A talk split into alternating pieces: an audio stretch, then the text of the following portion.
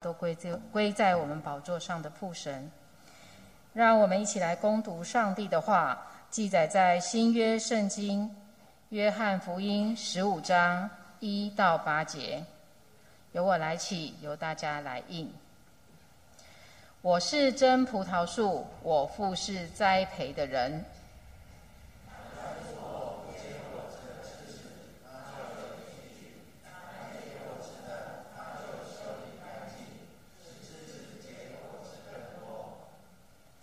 现在你们因我讲给你们的道已经干净了。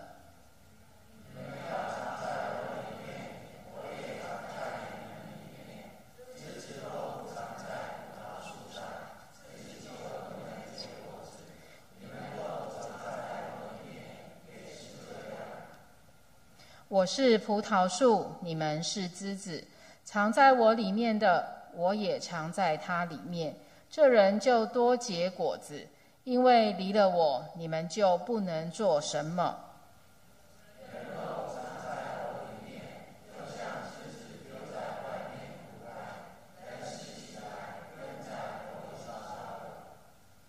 你们若藏在我里面，我的话也藏在你们里面。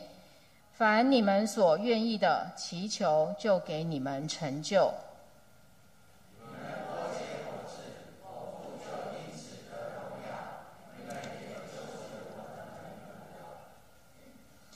愿上帝的话刻在我们的心里。这时，我们邀请林恩杰同学来讲道。他所要讲到的题目是“住在你里面”。住在你里面。亲爱的家人们，大家平安。很高兴能够在主日跟大家一起敬拜我们神。好吧，在开始之前，我们一起低头来祷告。满有怜悯恩典的神，感谢你用无限的恩典。来爱我们，感谢你用无限的恩典赏赐在我们每个人的生命里面，也用你无限的医治医治所有身体有软弱的弟兄姐妹，让我们都能够一起经历到神你的大能。我们将这个时间分别为圣，摆上在神的面前，求主你跟我们同在。线上祷告，我们将祷告奉主复制奉主耶稣基督的名来求，阿妹。不知道大家有没有想过一个问题？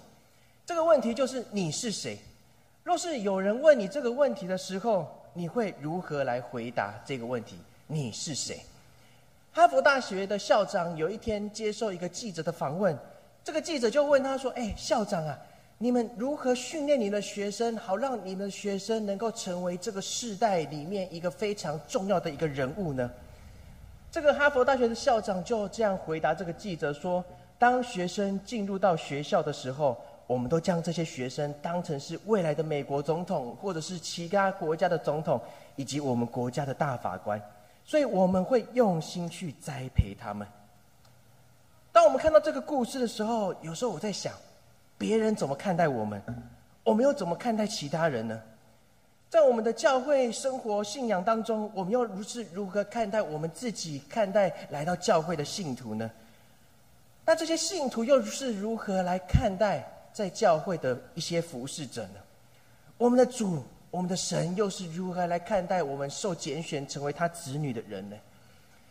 在信仰的历程当中，我一直相信一件事情，就是我们的神，我们的主耶稣基督将我们当成是最宝贵的那一个人。就是因为如此的宝贵，所以他甘愿献上他自己的生命，走上十字架道路，来为我们受定十字架，来救赎我们，不是吗？我们的神将我们看作是这么宝贝的一个人，若是这样的话，我们又是用什么样的角度、什么样的观点来看呢？在我们的生活当中，我们难免会遇到许多让我们感觉到心烦、感觉到非常不顺利，然后感觉或是这个人让我感觉到非常不舒服的事情发生。但是有时候我们来想。虽然有不好的行为、不好的事情发生在我们的生命里面，或是我们认为周遭的有一些人让我们觉得心里感觉到非常难过、非常的失望，但是他们同样跟我们一样是受到神所创造的，不是吗？教会如何来看待信徒？信徒一个很重要的目的，当我们来到教会，很重要的目的就是我们要受到装备，我们要受到训练，让我们可以从一个信徒变成一个门徒，来为主做美好的见证。身为一个基督徒，我们要常来想的一个四个问题：第一个就是你是谁？你是什么人？第二个你要做什么？第三你可以做什么？第四你可以让人得到什么？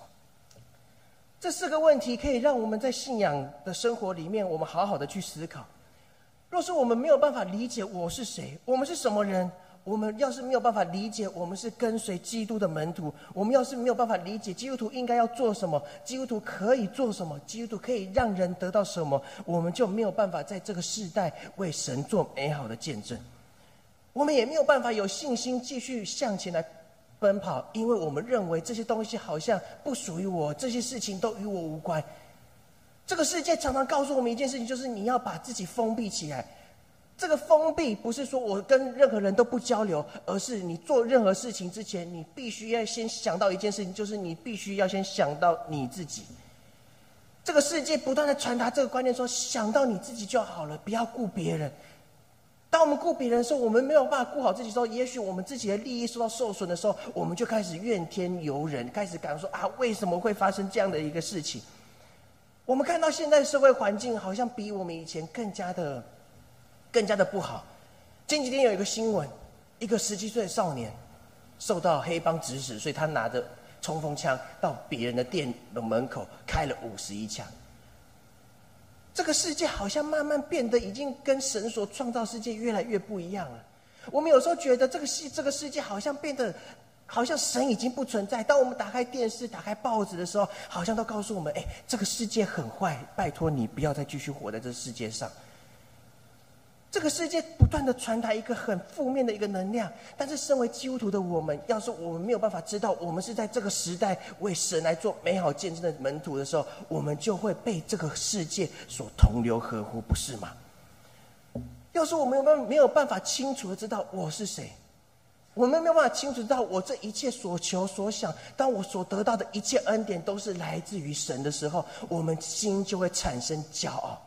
当我们心骄傲的时候，我们都会认为：哎，这是我自己，这是我自己做来的啦，跟神没有任何的关系啊，兄弟啊，上帝啊，你跟你有什么关系？我靠我自己的努力得来的。当我们要是没有办法用一个顺服的心来到神的面前的时候，当我们心慢慢骄傲的时候，我们能够在这个时代为主做美好的见证吗？来到教会一个很重要的目的，以前常常教育会众，就是说我们来教会，我们是听听神的福音。台一个又在听斗笠。我们来到教会，我们是听而已。我们坐在台下，听着牧师，听着敬拜团，听着长子告诉我们说：“啊，圣经应该怎样，应该怎样，我们应该怎样去做。”但是我们当时以前的观念是我们只要听就好。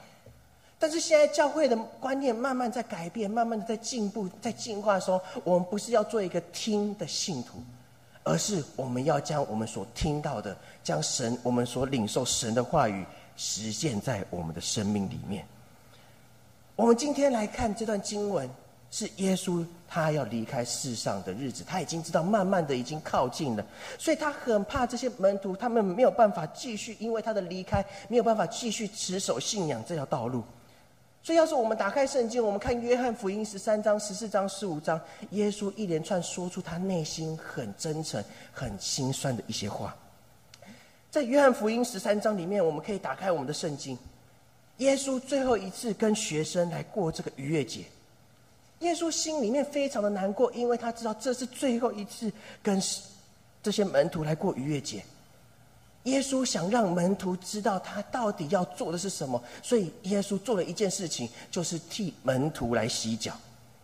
当耶稣替门徒来洗脚的时候，有一个我们讲他是一个非常自大、非常我们讲。第一个又在北海狼，就在彼得，就是彼得。他跟耶稣怎么说？他说：“耶稣啊，你千万不可以洗我的脚。”耶稣跟他说：“你要是不跟不，我要是不洗你的脚，你就与我无份。”彼得如何回应耶稣？彼得回应说：“主啊，那不仅我的脚要洗，你连手跟头都给我洗一下哦。”耶稣这么做的目的，就是要让这些门徒了解到，我所做的，你们以后也要继续的如此行。为门徒洗脚一个很重要的意义，就是要学习一个谦卑的心，彼此来服侍。耶稣常常不是只有用讲的而已，他是用他的身体力行在他的生命里面，在他的生活当中，让门徒看见。但是很可惜的是，这些门徒过了三年，他们依旧不知道耶稣到底所要传达的事情是什么。要是我们是耶稣的话，你会跟我一样有一样的心情。耶稣很怕这些门徒会失去了信仰很重要的一个目的，所以当要是我离开的时候，这些门徒要怎么办？他们会不会因此失去了他们人生奋斗的目标？所以到了十四章，耶稣继续讲，继续讲。他说：“你来想，我们可以来想象耶稣那样一个忧伤的心情。他说：这条路你们不曾去过，但是不用担心，我先来去。我先我去是要给你们准备地方。”学生就问耶门徒，门徒就问耶稣说：“哎，耶稣啊，到底哪一条路才是正确的？”耶稣回答道：“说我就是道路、真理、生命。若不借着我，没有人能到父那里去。”到了十四章十二节，耶稣跟学生讲了这样一段话：“说我实实在在的告诉你们，我所做的工作，信我的人也要做，并且要做的比这些更大，因为我到父那里去，你们奉我的名，无论求什么，我必成全。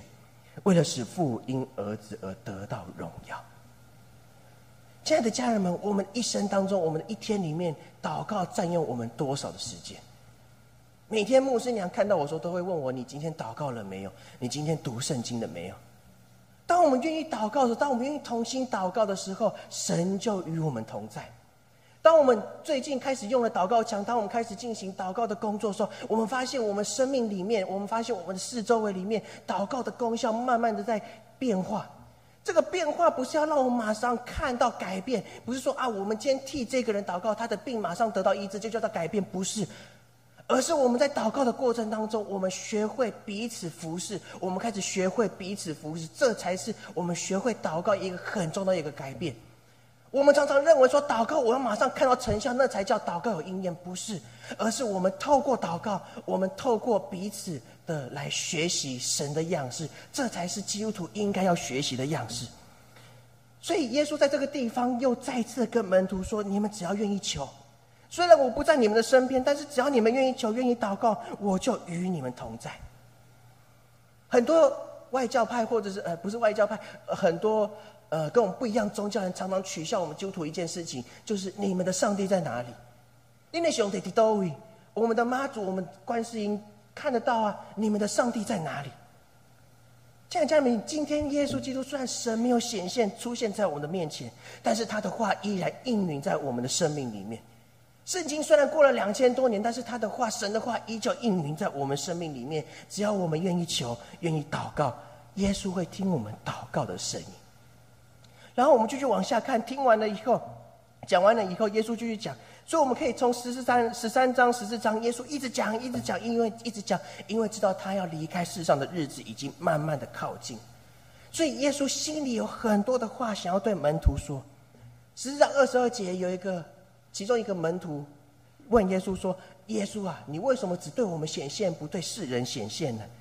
耶稣回答道：“说凡爱我的人，就会遵守我的道；我的父也会爱他，并且我要到他那里去，与他同住。”我们身为一个基督徒，身为来到教会的一个信徒，我们有很大的一个目的，很重要的一个目的，就是我们不只要爱神，我们还要遵行他的命令。所以。耶稣这样讲的一个很重要的意思，就是说：你们要是愿意爱我的、遵守我的命令的人，你们就不会出卖我，甚至你们不会不认我。所以到十五章的时候，我们今天看到十五章，耶稣如何说？他说：“我就是葡萄树，你们是枝子，藏在我里面的，我也藏在里他里面。这人就多结果子，因为离了我，你们就不能做什么。”耶稣知道门徒里面有犹大要出卖他，有彼得会三次不认他，所以耶稣不断在提醒这些门徒说：“你们要是想在这个混乱的时代继续稳定、继续坚持、坚守这条信仰的道路的时候，你们必须要常常跟我连结、结连在一起。若是你们常常跟我同在的时候，你们就不会否认我，甚至出卖我。”今天这段经文也给我们一个很重要的提醒：我们是否有常跟？神同在，我们是否像葡萄树跟枝子一样，常常连接在一起？今天这段经文，我们可以一起来想，耶稣期待的到底是什么？耶稣期待像第八节一样，我们可能成为他的学生。在教会里面，我曾经到天主教的教会去观摩过。那个观摩的时候，他们就说：“哦，我是某某天主教的教友。”以前基督教或是早教里面也常用这个名词叫做教友。但是有时候发现，你会发现到一件非常难过的事情：我们好像真的变成教友了，有教才有。这是我们应该成为的一个模样吗？我们在神学院里面也是常常说说，你们要去教导信徒，你们要教导门徒，教导这些会友说啊，我们应该成为怎样的人？但是很少时候，我们身为在神学院里面的人，我们很少做一件事情，就是我们反省自己，我们是不是也变成因为世上呃，因为很多事情影响我们跟随基督的一个一个目的。我们很身为神学生的我们，或是在神学院受装备的我们，好像也慢慢变成了一个有教才有的神学生。牧师说什么我才会做，要是牧师不说，那我就什么都不要做。这是一个教会现在常发生的一个现象，我们变成一个真正的教友，有教才有。但是，这是我们应该成为一个模样吗？我们应该要站在这个时代，大声的跟其他人说：不是，我不是教友，我是耶稣基督的门徒。什么是门徒？成为基督的门徒，一个很重要的事情，就是我们是奉耶稣、奉神所差遣出去到世上来做见证的人。我们要是可以换另外一个角度来讲，我们是成为上帝国的大使。什么是大使？国跟国中间，他们要是遇到事情的时候，他们会派大使，派两个很重要的人来沟通、来谈判，说我们应该怎么做、怎么做，或是代表这个国家的国王来告诉你说啊，我们国家国王想要做什么，传达国王的意思。身为基督徒的我们，身为门徒的我们，我们也是上帝国的大使。我们是奉神差遣出去，来到南坎这个地方，要为主做美好的见证。要是我们每个人有这样的一个心怀意念的时候，我们有这样的一个想法、一个观念的时候，我们会觉得这是一件非常荣耀的事情呢。上帝亲自差遣我来到南坎这个地方，来到我工作的地方，来到我学校地方，为主做美好的见证。耶稣期待的也是如同刚刚所讲的，耶稣期待的不是我们成为一个教友，我们成为一个信徒。耶稣期待的是我们能够成为他的门徒，受到神的差遣，去到每个地方来为福音做见证。所以，透过今天这段经文，我们一起来想两件事情。第一个就是我们要跟神有越来越亲密的关系。刚所读的十五章第四节，他说：“你们要藏在我里面，我也藏在你们里面。枝子若不藏在葡萄树上，自己就不能结果子。”你们若不藏在我里面，也是这样。圣经在提醒我们一件很重要的事情：，要是我们想要结出一个好的果子，重点就在于我们是否常常连结于基督，我们是不是藏在耶稣基督的里面？我们来看，藏在跟基督连结、藏在于基督的里面，代表什么意思？原文的意思叫做停留，就是我们要有神同在的生活。要是我们的生命里面没有神同在的生活，那试问各位，或是试问，有时候我问我自己：，要是我们的生命没有神同在的生活，我们跟其他人有什么不一样的地方？我们跟那些佛教徒，我们跟那些道教徒，我们有什么不一样的地方？作为基督徒，我们是否常在我们的生命里面，常常感受到神啊，你真的与我同在？当我们有神与我们同在的时候，我们内心所结的果子就不会是苦毒的果子，我们内心所结的果子就不会是一个没有盼望的果子，因为我们心里所想的就发出来。要是我们有神同在我们生命里面，我们就可以活出神的模样。有一个人，他在国中的时候常受到同学的霸凌，他不断的问他的信仰。他问他的神，问上帝说：“上帝啊，为什么你要让这件事情发生在我的身上？”但是神依旧没有回应这个人，所以他决定做一件事情，就是当他从国中毕业要到一个新的环境高中的时候，他告诉自己，他下定一个目标。他的目标不是说我要考考上一个好的大学，我要考上一个，我要过一个金钱生活，不是。他告诉他自己，我要过得比我要做的比别人还要凶，我要比别人还要大。这样我才不会受到欺负。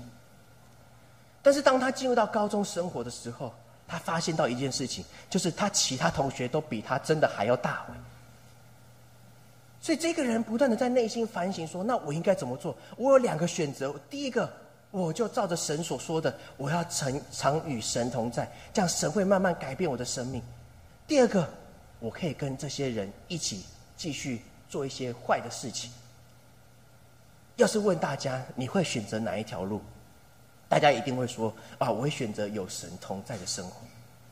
但是这一个人，他选择了第二条路。”他选择要跟这些人一起去做一些坏的事情，与他们同在，与与他们同行，这样别人才不会瞧不起他。所以这个人在这个高中三年里面，他不断的跟这些我们讲没有学好、学坏、偶派。有一天，他跟他同学被别人围围在一起。围在一起后，他们开始因为可能之前发生了一些小冲突，所以他们被围被一群人包围起来。这群人开始对他们拳脚这样相向，一直打，一直打，一直打。当他跟他同学躺在地上的时候，他突然想到一件事情。他想到一件事情，他说：“这是我要过的人生吗？这是我要过的生活吗？我的生命，我在这三年里面，我常充满着埋怨，我充满抱怨。神啊，你不公平！”我来到教会来做礼拜，但是你没有赐福给我，神啊你对我非常的不好，所以我要过得比别人凶，这样别人才会尊敬我。他的心里面这样想的时候，他心里面那个平安、那个盼望渐渐失去在他的生命里面。所以当他倒在地上的时候，他不断回想：难道这就是以后我要过的生活？所以隔天，这个某某某他就来到他朋友周围。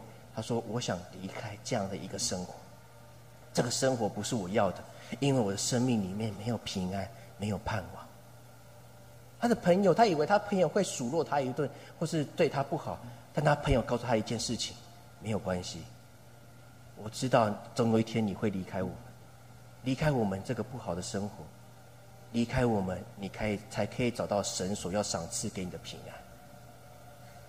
当他离开这样一个混乱的生活的时候，他重新回到教会服侍的时候，神的话语，神透过音乐，透过神的话语，慢慢的去安慰这个少年人的心。他的心里面开始慢慢再次充满平安跟喜乐。那个少年就是我。我们每一天都遇到不一样的事情，圣经在提醒我们一件很重要的事情，也许我们现在感受不到。但是我透过我的生命见证，可以告诉在座的每一位家人们：，我们常跟基督同在的时候，神也会与我们同在。我们自然而然脸上就会出现神的模样。生命记二第二章第七节，上帝的话这样说：，因为耶和华你的神在你手里所做的一切事上，已赐福给你。你走在这大旷野，他都知道。这四十年。耶和华你的神与你同在，因此你一无所缺。摩西在这个地方很不断讲的很清楚，他说：“有神同在的生活，就是我们什么都不缺乏了。有神同在，跟我们同在的生活，我们生命就不会是一连串的苦毒，我们就不会是一连串的不幸。”你常常听到说，当你来信耶稣的时候，你的生命所有的负面、所有的难过、所有一切不好事情，都会从你生命当中完全离开。这些困难挑战会完全离开。错了，这些挑战不会离开我们的生命，这些苦毒也不会离开我们的生命。但是我们因着基督在我们的生命里面，我们虽然遇过这些难处、这些挑战，但是我们生命可以活出一个基督的样式，可以活出喜乐的生命。成为一个基督徒，很大一个。保护一个很大的一个恩典，就是神与我们同在。要是有人问你，基督徒你能得到什么？当神与我们同在的时候，我们就什么都不怕了。就如同卫理公会一个创始者叫做约翰卫斯理，他说一句话，他说：一生当中最好的礼物就是上帝跟我们同在。有神跟我们同在，我们就什么都不用怕了。就如同。约书亚记一章九节一样，当约书亚要带领以色列人进入到耶利哥城的时候，他内心非常的害怕。神告诉他：“你不用害怕，因为你无论往哪里去，我都与你同在。”成为一位基督徒最大的一个安慰是什么？就是有神陪伴在我们身边。昨天我跟牧师参加了一场告别式，看到有许多人，他非常的因为亲友的离去，他们非常的难过。有时候看到亲友的离开，或是我们朋友慢慢消失在我们生命里面的时候，我们也会遇到一样的难过。但是不用紧张，不用担心，也不用害怕，神与我们同在。成为基督徒一个很大的一个祝福，不是我们可以得到多少，而是我们有神与我们同在的生活。所以，约翰卫斯理在那个年代来不断的做宗教改革，他引导这些受到诱惑的人重新回到神的面前来过敬虔的生活。他慢慢体会到一件事情：我这一生中最大的礼物是什么？不是别人给我金银财宝，不是别人给我多大的称赞，而是有神与我同在。这就是我生命当中最好的礼物。要是我们没有办法常跟基督、常跟神同在的时候，我们就没有办法结出一个美好、一个好的果子。所以，耶稣在这个地方不断提醒你、提醒你我一件很重要的事情：我们要常与基督同在，这样我们才能够结出一个美好的果子。成为一个基督徒，成为一个门徒，我们需要面对到一个很重要的事情，就是我们要常被上帝来修剪我们的生命。成为一位门徒，我们需要被神来修剪。约翰福音十五章二到三节，他这样讲说：凡属。我不结果子的枝子，他就剪掉；凡结果子的，他就修剪干净，使枝子结果子更多。现在你们因我讲给你们的道已经洁净。耶稣在这个地方讲一个很重要的事情：你们要是没有办法结果子，神就会把它剪掉。我们每一个人生命里面都会遇到需要被修剪的时候。当我们在路上看到杂草太多的时候，有些工人他会把杂草来除掉。我们的生命也是一样。我们的生命常会遇到我们需要被修剪的时候，那个修剪就是会让我们感受到非常痛苦、非常难过的一件事情。所以有时候，当我们遇到被神修剪的时候，我们就会问神说：“神啊，你一定要修剪我吗？你一定要来修复我的生命吗？你难道不知道我因为你的修剪，我生活过得非常痛苦、非常难过吗？一定要修的这么干净吗？”但是神为了让为了要让我们结出更好的果子，要让我们承受更好的祝福。所以，当神拿起他生命的剪刀，一步一步在修剪我们的时候，其实神也在流眼泪。他告诉我们一件事情：孩子啊，不是只有你在经历这样的一个苦难，我也在陪你经历这一场的苦难。所以，我们回到经文来看，修剪它有很多个意思。第一个是提高，第二个是提起来，第三是移走，第四要除掉。我们在圣经里面，我们在教里面常常会运用，就是第四个意思：除掉。神要除掉我们心里面不好的意念，神要除掉我们内心中不好的缺点。所以，当神修剪完的时候，我们要做什么？回到原文来看，上帝要将我们高举起来。要是我们用这样的一个角度来看我们的修剪，说我们生命就不会是一场埋怨神，那你不要来修剪我，你拜托不要来动我，而是我们会甘心的谦卑来到神的面前，主啊，我愿意顺服你。我们遇到问题、遇到事情的时候，我们说神啊，拜托你照我的意思来走，还是我们如同耶稣，当耶稣要面对生命当中很大的一个挑战、一个难处的时候，他来到克西马尼园，他跟神说：神啊。若是可以将这苦悲移去，但是不是照我的意思，而是照你的意思来行。我们是哪一种人？从我们的生命里面，我们有没有活出基督的模样？当我们用这样一个角度说：“神啊，谢谢你修剪我生命，是要让我的生命更加完整的时候”，我们就不会一直埋怨神。我们来看圣经里面很多人物，神有没有修剪他们？有啊。保罗有没有受过修剪？有啊。保罗那样一个犹太犹犹太人的骄傲，犹太人的自傲，在大马士革的路上，神完全的打碎他，神让他的眼睛看不见，所以保罗在之后的信件里面他说：“我的生命当中有一根刺，我曾经三次向神说求神将这个刺从我的生命当中挪去，但是神没有应允我，神只有告诉我说我的恩典够你用。”保罗用这样的一个看见，知道神修建我的生命是要让我的生命更加完整的时候，他这样的一个看见，他才有信心完成他三次的传福音的旅行，让福音更加的普世化。亲爱的家人们，有时候修剪对你我来说都是一场的痛苦，但是当神在修剪我们的时候，是要让我们的生命更加完整，让我们能够来荣耀他的名。彼得也经过修剪。我们来看彼得的生命，这个人三次不认主。要是我们用现在的角度来看，说彼得有时候他的生命当中有很多见不得光，就更小一台机。神也在打碎、打破彼得他的心。当然，我们看使徒福使使徒行传第十章，当有一天彼得到屋顶在祷告的时候，有一个看见一个异象。有一个大块的布从天降下来，里面有很多不洁净的东西。声音对他说：“彼得啊，起来，再来吃。”彼得马上回应说：“主啊，不可不可，因为凡污秽和不洁净的东西，我从来没有吃过。”第二次又有声音对他说：“神所洁净的，你不可当作污秽。”再看这段经文，我们再来看《使徒行传》第二章，彼得他随便他讲到。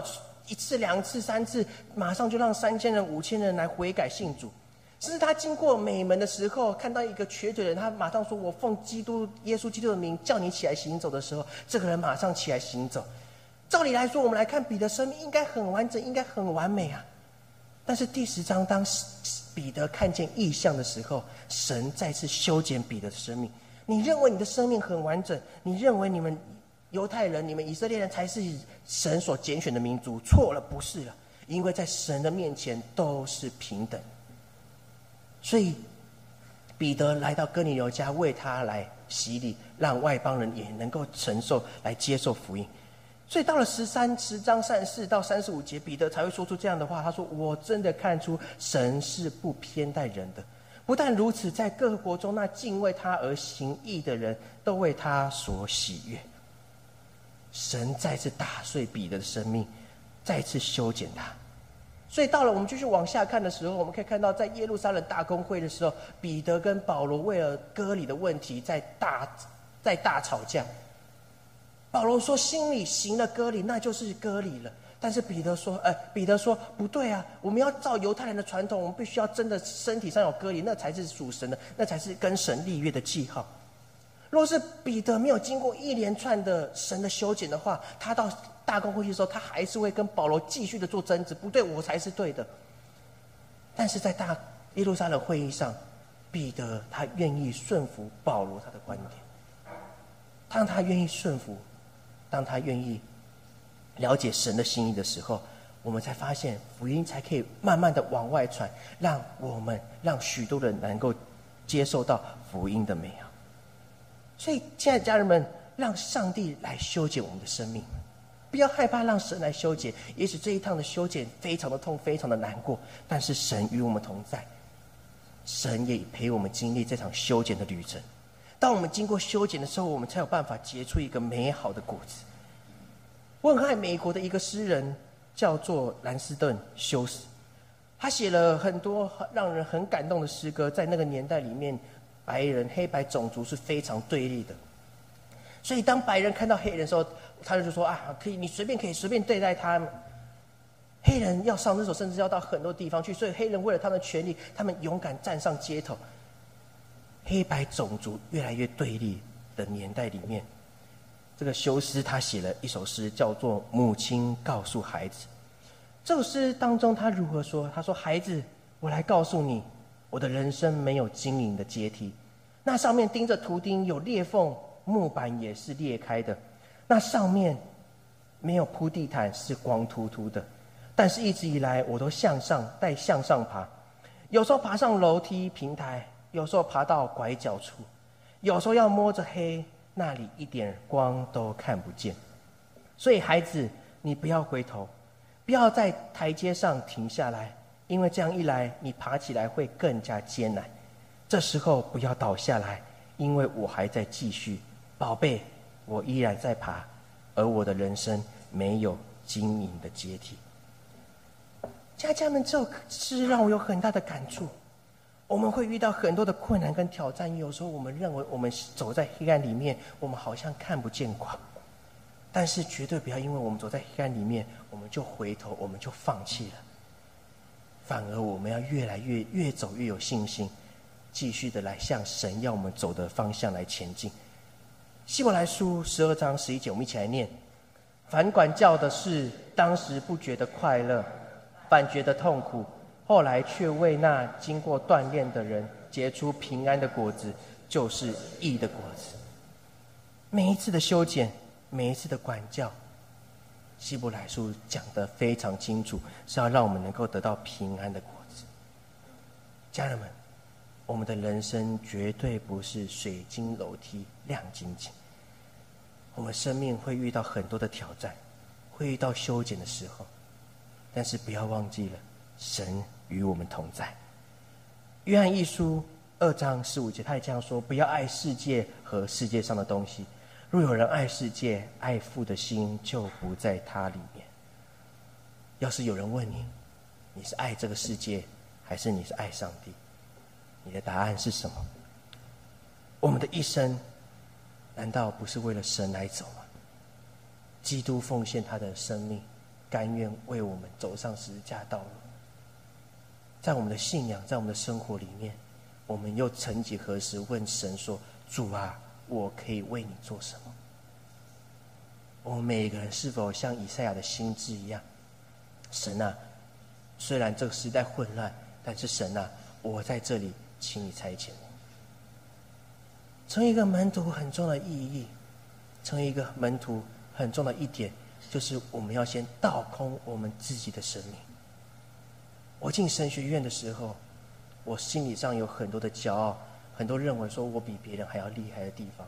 神在这趟旅途当中，不断的打碎我的生命。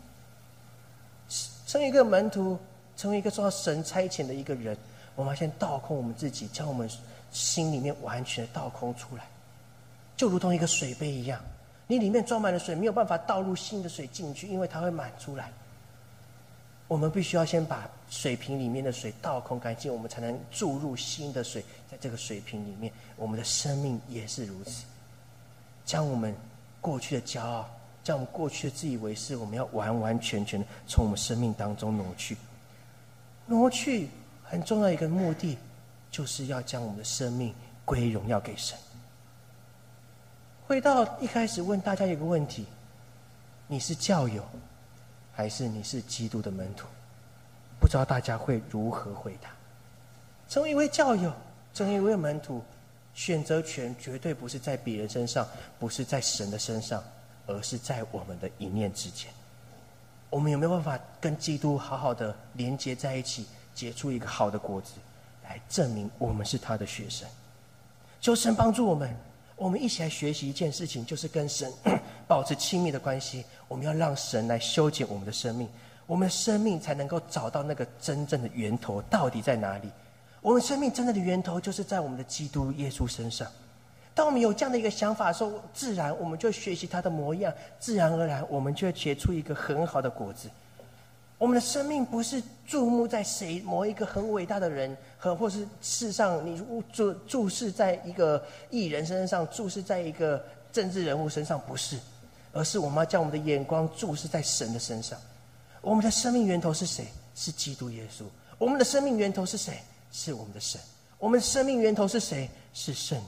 求神帮助我们继续往这条路来前行，修剪，继续与神保持一个亲密的关系。我们一起来学习，一起彼此扶持，来走这条信仰的路。我们一起来做个祷告。主啊，求你帮助我们。我们的生命里面都有许多的缺乏，我们的生命都有不完整的地方。神啊，当我们在面对修剪的时候，我们的心、我们的灵会非常的难过，非常的疼痛。但是我们知道，修剪的目的不是要高举我们自己，而是我们要高举神的名。